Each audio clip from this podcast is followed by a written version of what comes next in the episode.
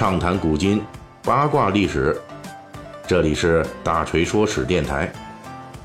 我们的其他专辑也欢迎您的关注。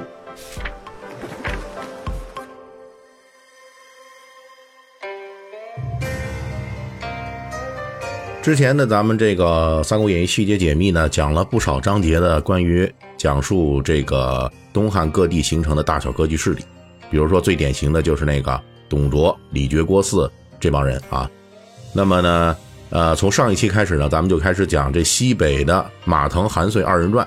那么本期呢，我们聊一个呢最靠近朝廷中枢的，也是败亡速度超快的，这就是东汉末年的河内太守张扬。张扬字志书，是滨州人，起家是因为其过人的武勇，被滨州刺史丁原纳为了武猛从事，与当时丁原帐下的主簿吕布从事张辽都是一拨人。从其早期的事迹来看呢，他也不是什么世家豪门出身。张扬跟着丁原啊，响应大将军何进的号召，威逼京师。后来呢，丁原手下的张扬、张辽等人都受到何进的派遣。分别前往各地去招兵买马，以壮大何进的势力。其中张扬被派回滨州，而张辽呢，则被派去河北。两人都是募集了一千多人的兵士。就在这个时候，大将军何进被宦官杀死。早就蓄谋已久的董卓火速进京成功，把持了东汉中枢的权力。结果张辽就带着自己招募的一千多人归顺了董卓，后来又作为滨州军骨干，成为。吕布的直接下属，而张扬呢，在募兵之后就没有回洛阳，在上党和壶关一带活动，发展到了几千人。公元一百九十年，张扬率领自己的这支军队加入了袁绍等人组织的关东诸侯讨董联军。在小说里边，张扬作为十八路诸侯中的第十五镇，以上党太守的名义出现，戏份很少。其中最抢戏的一次，也不过是虎牢关之战中。张扬麾下将领穆顺挑战吕布，结果呢？当时那肯定是被秒杀了。其实历史上这个时候的张扬的亲身经历才是真正的传奇故事。就在关东诸侯会盟不久，作为一方诸侯的张扬还没有来得及跟董卓的西凉军开战，自己就被人绑架了。绑架者是关东诸侯曾经的盟友南匈奴的首领于夫罗。从史料来看，当时于夫罗带领的匈奴兵和张扬招募的滨州兵，都是依附于袁绍的。后来于夫罗反悔了，就劫持张扬，带兵脱离袁绍，企图北逃。结果被袁绍派大将居易追击打败，又折返向南去了黎阳，在那里与黑山军发生交集。大约在这个时间，张扬又不知原委的成功脱险了。不过呢，我们可以找到一个关键人物来侧面了解张扬这段被劫持的故事中到底发生了什么。他就是当时黑山军的重要将领之一崔固。崔固在公元一百九十二年与于夫罗联合对战曹操军，被打败了以后呢，崔固又辗转成为河内的这个张扬的手下。从崔固的经历来看，张扬虽然被于夫罗劫持，但是双方没有彻底翻脸。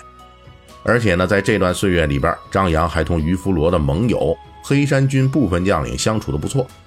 但是另一方面呢，根据同时代人对张扬的评价来看，他虽然没有跟于夫罗撕逼，但是也没跟于夫罗一起去对抗袁绍。他回到河内后，依然保持了对袁绍的半依附关系。张扬在整个劫持事件中啊，表现出来的那就是非常明显的骑墙特点。既保持了对袁绍的半依附，也没有和于夫罗火并，同时呢，跟黑山军的关系也不错。脱险回到河内之后，这种骑墙特点继续发扬光大。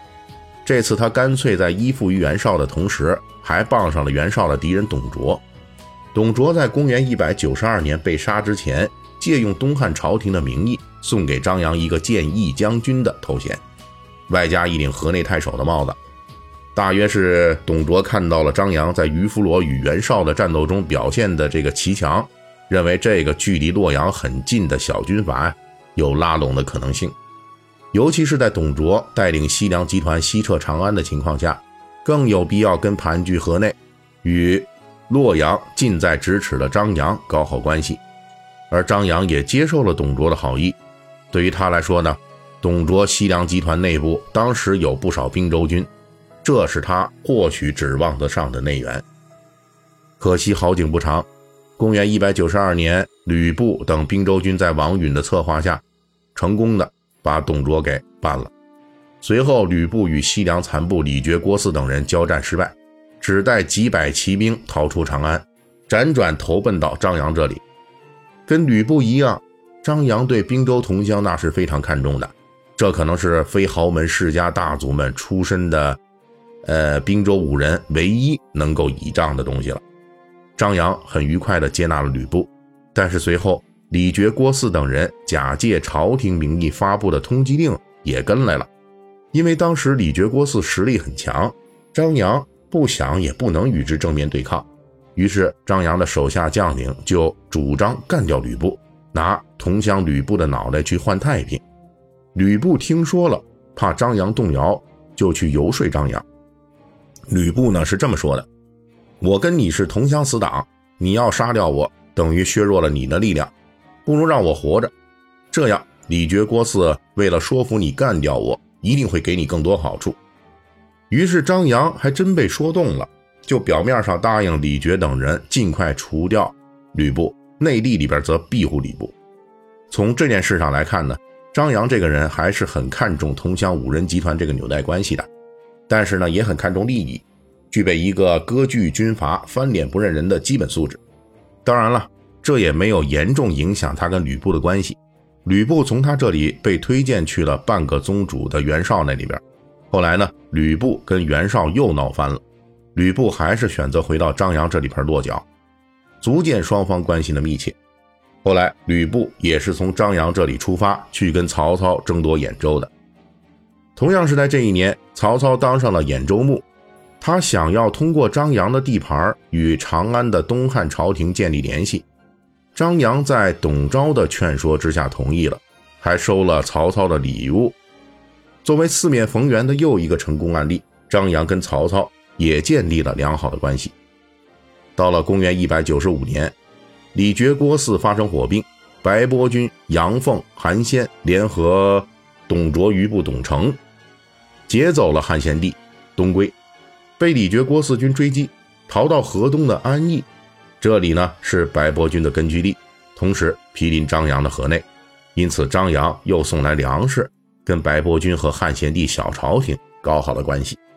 到了一百九十六年，杨凤、韩先等人护送汉献帝去洛阳，张扬又在半路上派了数千人背负粮草一路赞助，并顺理成章地成为从龙护驾之一，跟着去了洛阳。为了彰显自己的功绩。还把汉献帝居住的宫殿命名为阳安殿。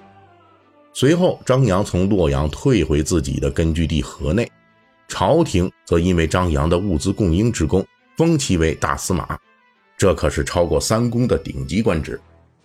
东汉末年当过这个职务的，前有把控长安的李傕，后有汉中王状态的刘备。按理说，张扬跟自己周边的各大势力关系都不错，而且呢。还在朝廷混了一个比卖命杀董卓的吕布级别还要高的大司马，正是张扬在河内的势力膨胀的大好时机。